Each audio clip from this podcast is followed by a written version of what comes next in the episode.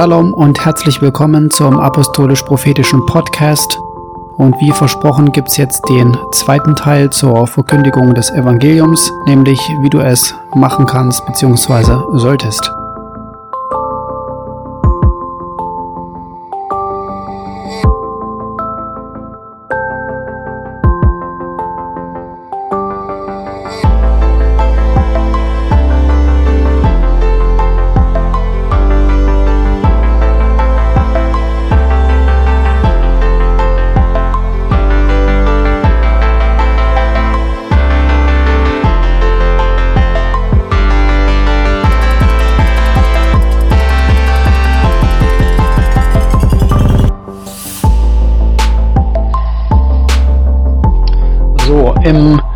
Ersten Teil über die Verkündigung des Evangeliums, beziehungsweise warum du das Evangeliums nicht, nicht verkündigst, warum du das Evangelium nicht predigst, ähm, geht es ja da, ging es ja darum, was hält dich davon ab.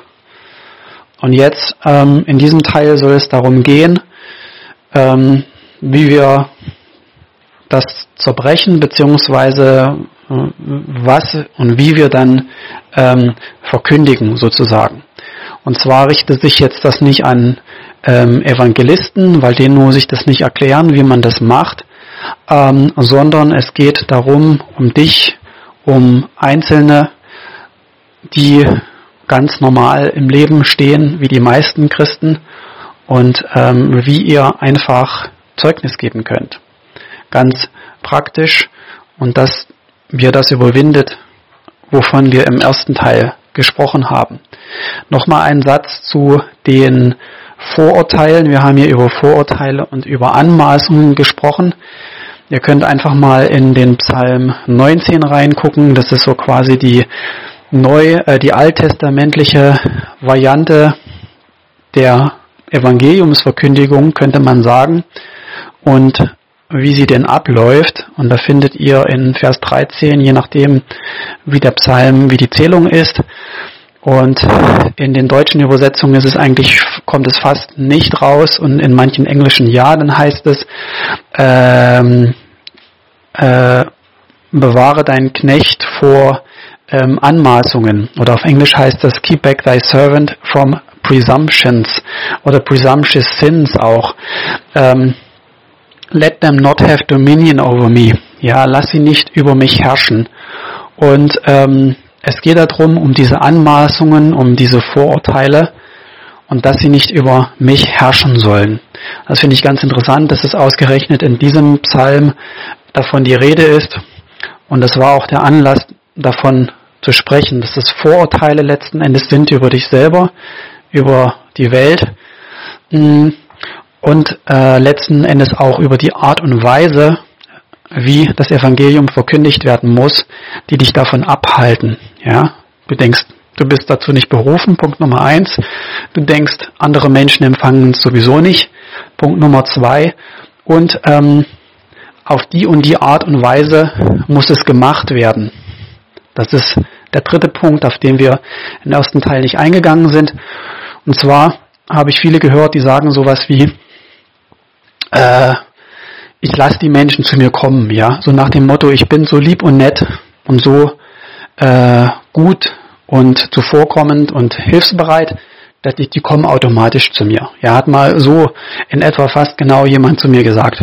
Da dachte ich mir, meine Herren, ähm, so ein toller Mensch, ja, wie du bist.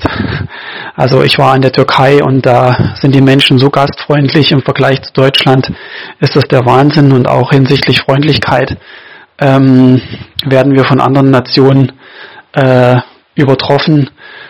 Und ich glaube, niemand kommt auf die, die, die Idee, das irgendwie direkt mit Gott oder mit Jesus zu verbinden.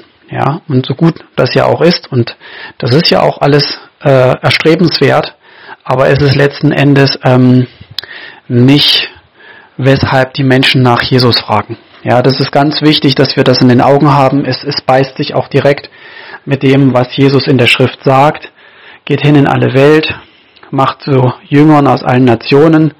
Ähm, Jesus sagt, geht hin, ich, oder ich möchte, dass ihr hingeht und ähm, dass ihr Frucht bringt und dass eure Frucht bleibt, Das heißt, es ist immer die Initiative geht von Gott im Sinne von einer Gesandtschaft natürlich aus, ähm, aber wir sind dann in der Pflicht zu gehen, hinzugehen zu den anderen. Ja, der Sohn Gottes ist auch herabgekommen und wir, ne, wir sind nicht in den Himmel ausgefahren und haben erkannt, dass da der Sohn Gottes ist, sondern er ist zu uns gekommen.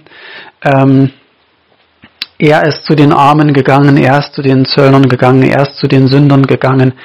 Ihnen wird das Evangelium verkündigt, ja. Selig ist der, der sich nicht daran stört oder stößt. Und das heißt, die Initiative geht vom Verkündiger sozusagen aus. Und ähm, das Rufen, ja, es geht ja um das Rufen. Man ruft heran, man ruft herbei äh, und, und, und, und, und nicht man wartet, man sitzt äh, bis dann mal jemand kommt. Das ist totaler Quatsch. Ja, also das nochmal zum Thema Anmaßungen und auch die Art und Weise, wie verkündigt wird. Das Element, das erste wichtige Element, Element ist, dass du hingehst. Ja, wir sind geleitet vom Heiligen Geist. Der Heilige Geist sagt dir das. Das ist die Regel Nummer eins. Er bewegt sich in dir. Die Liebe Gottes treibt dich an, weil du natürlich das machst und dich nach dem ausstreckst, wonach sich Gott ausstreckt. Deswegen ist das ja auch so ein wichtiges Thema und kannst du nicht den Evangelisten, Missionaren oder irgendwie überlassen. Das heißt, du setzt dich in Bewegung, weil du von der Liebe Gottes und dem Heiligen Geist in Bewegung gesetzt wirst. Und wenn du dem widerstehst, ist es nicht gut. Ähm, das heißt, Punkt Nummer eins, wie verkündige ich und wie macht man das? Du gehst hin. Ja, Aktivität ist gehen und nicht warten, bis jemand kommt. Ähm, Punkt Nummer zwei.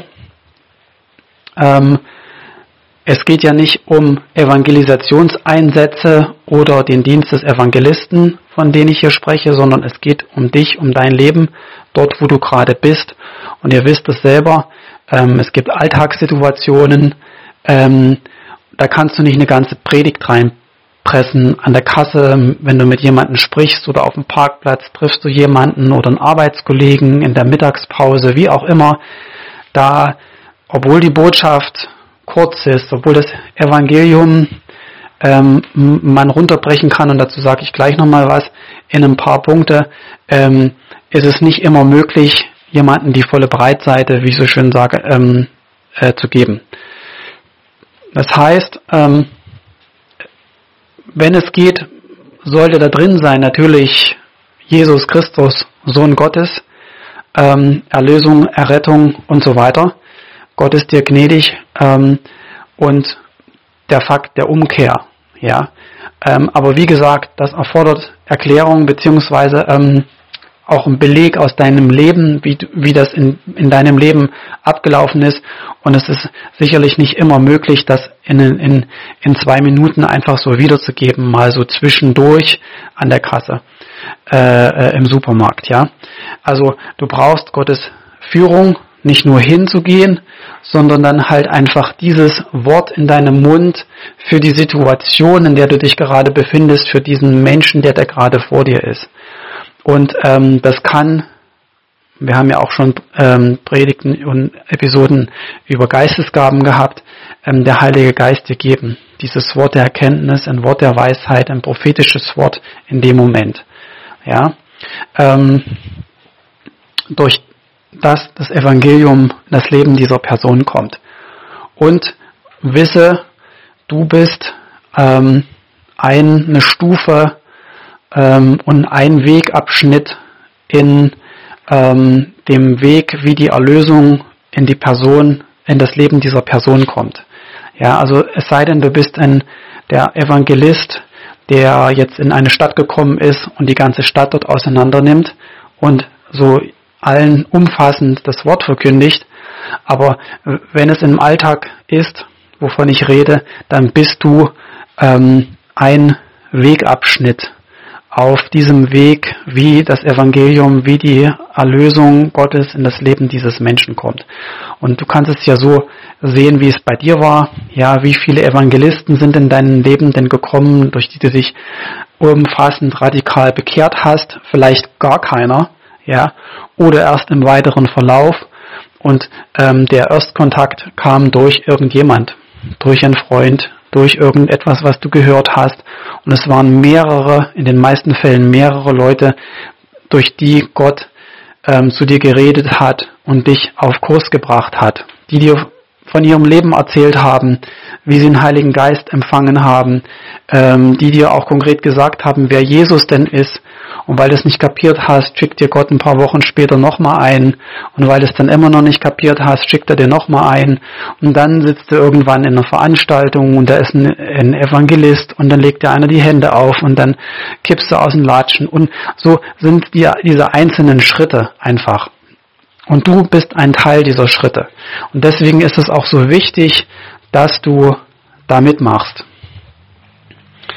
Ähm, weil du bist ja auch errettet worden. Und was, denk dir doch mal, was, wenn der andere nicht mitgemacht hätte? Ähm, Gott arbeitet ja durch Menschen und wir Menschen machen Fehler. Das ist der Punkt. So, ähm, was ist noch wichtig in dem Ganzen? Ähm, wie gesagt, Prinzip Nummer eins, hingehen. Ähm, Prinzip Nummer zwei, der Inhalt. Ja, ähm, was beinhaltet das Evangelium? Und äh, Punkt Nummer drei ist das Punkt Nummer drei ist das Gebet. Das hätte eigentlich Punkt Nummer eins sein müssen, weil das Gebet sollte an erster Stelle stehen, aber ähm, ich wollte das von der letzten Episode aufgreifen, die Vorurteile. Von daher jetzt mal hier als dritter Punkt das Gebet. Ähm, das Gebet ist entscheidend ähm, davor und danach natürlich. Ja, im Gebet, durch das Gebet ähm, ist es wie, dann wirst du warm laufen und da werden Dinge wie von selber geschehen. Ja, ich meine damit nicht, dass du fastest und betest und den ganzen Tag auf Knien heulend für die verlorene Menschheit ähm, so dich umher ähm, quälst, doch einfach dein, dein, dein Tagesablauf. Ich meine, du hast ja einen Alltag und je grauer der ist, umso schlimmer. Äh, und umso mehr kann man diesen Alltag durchbrechen mit einer Gebetszeit und dass du dir dein Herz bereiten lässt, sozusagen in diesen Alltag den Heiligen Geist einzuladen, bereit zu sein, den Weg zu ebnen, dass an deinen verstaubten Arbeitsplatz mal Kraft Gottes hineinkommt, ja? Und vielleicht betest du mal ein paar Wochen dann für deine Arbeitskollegen, auf die du vorher gar keinen Bock hast und die du vielleicht manchmal noch gar nicht wahrgenommen hast oder manchmal mit denen man so nahe ist, auf eine lange Zeit hin, übersieht man das. Von denen denkt man, da hat, da hat man nicht unbedingt diese Vorstellung, oh Mensch, der ist verloren oder irgendwie, ja, ähm, das hat, das hat man das hat man da vielleicht gar nicht, ja. Ähm, man sieht die Notwendigkeit gar nicht, wenn du eine, eine längere Zeit schon auf irgendeiner Arbeit warst, ja. Ähm, aber wenn du da betest oder allgemein für den Arbeitsplatz betest, irgendwo bewegt sich dann was. Es wird den Weg bereiten für das, was du dann sagst, ja. Ähm, noch ein viertes Prinzip, was ich wichtig finde, und das geht einher mit dem Gebet, was ich gerade gesagt habe. Ähm, Paulus sagt ja auch, betet für uns, dass eine Tür sich geöffnet, dass eine Tür sich öffnet zur Verkündigung des Wortes und so ähnlich. Und dafür ist das Gebet wichtig und vor allen Dingen auch für das, was ich jetzt sage, nämlich, dass erst die Tat kommen sollte und dann das Lehren darüber. Das ist äh, immer am besten. Also ich habe die Erfahrung gemacht, egal wo ich gearbeitet habe, ähm, habe ich immer das Wort verkündigt. Ich habe immer mit den Mitarbeitern, mit äh, Kunden und so weiter ähm, Zeugnis gegeben, Evangelium versucht überall reinzupressen. Ja, manchmal unglücklich, doch in den meisten Fällen kann ich sagen, dass es ein Segen war. Aber und jetzt kommt das große Aber. Von der Reihenfolge habe ich es meistens so gemacht. Man fängt irgendwo an, es geht irgendwo los, man stellt sich vor und dann holt man das Maschinengewehr raus und, und schießt dann, ja.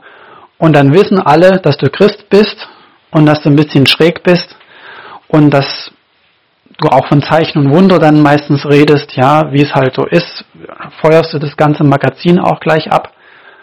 Und dann kommt aber etwas, nämlich das Echo, und das Echo verträgst du dann häufig nicht. Und was meine ich damit?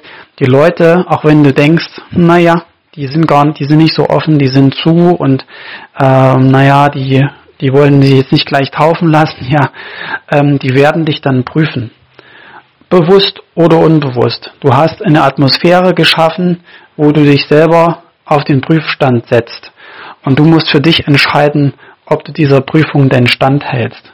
So, die ganze geistige Welt weiß jetzt auch, dass ähm, Herr Matthias da am Start ist. Und ich habe die Erfahrung gemacht, dass ich dieses Echo nicht immer vertragen habe. Oder dass ich nicht sagen kann, aufgrund meines Verhaltens, dann habe ich so sehr geglänzt und die Zeichen und Wunder, die sind mir so enorm gefolgt, dass der ganze Arbeitsplatz sich bekehrt hat. Und es ist ja vielleicht auch nicht immer das, das, dass das dann passiert oder passieren soll, aber es ist sehr viel weiser, sich die Zeit im Gebet zu nehmen, strategisch, ganz konkret, mit der Absicht, ich will das Evangelium da hineinbringen und dann gucken, wie Gott eine Tür öffnet und in den besten Fällen dann ein Wunder du tun kannst und konkret die übernatürliche Komponente da ins Spiel kommt und dass man dann dir die Fragen stellt und dass du dann anfängst, Zeugnis abzulegen und dass du dann erklärst, ähm, warum der da so zuckt und röchelt und ähm, sabbert, für den du gerade gebetet hast oder irgendwie so, ja. Ähm, und das ist nochmal wichtig. Jesus, ähm, ja, was lehr, äh, tat und lehrte. Also er hat irgendwas getan und dann daraufhin hat er gelehrt. Ja, er hat Zeichen und Wunder getan, hat die Hände aufgelegt, hat geheilt, Dämonen ausgetrieben und hat dann ähm, seine Predigt dazu abgehalten. Und natürlich auch umgekehrt, ja, aber die das Prinzip mal anders genommen, nämlich erst tun, dann lehren, ist in den meisten Fällen, in unseren Fällen am Arbeitsplatz, wo wir uns auch immer befinden, am besten. Also, ähm, hingehen, ja, sich in Bewegung setzen, Initiative, getrieben von der Liebe Gottes, sich ausstrecken an die, ähm, die das Evangelium und die deine Botschaft, dein Leben, das Gott verändert hat, als Beweis sehen wollen und brauchen. Ja, und ähm, der zweite Punkt, der der Inhalt natürlich, dass ähm, dass sie wissen, worum es geht und dass es nicht irgendeine Theologie ist oder Lebensauffassung, sondern dass es um Jesus Christus, den Sohn Gottes geht. Und dass du betest, dass Gott dir eine Tür öffnet, nämlich ähm, das Wort zu verkündigen, indem du etwas tust und anschließend darüber lehrst. Das sind so die Prinzipien, die dir helfen sollen, das in den Alltag irgendwie runterzubrechen ohne dass du jetzt denkst, du bist Missionar, Evangelist oder musst zu irgendwie diesen Diensten berufen sein. Das ist für uns alle, das ist für uns alle als ähm, Kinder Gottes äh, normal, dass wir das machen. Es ist normal, es ist nichts Besonderes. Denkt daran, seid gesegnet und bis demnächst.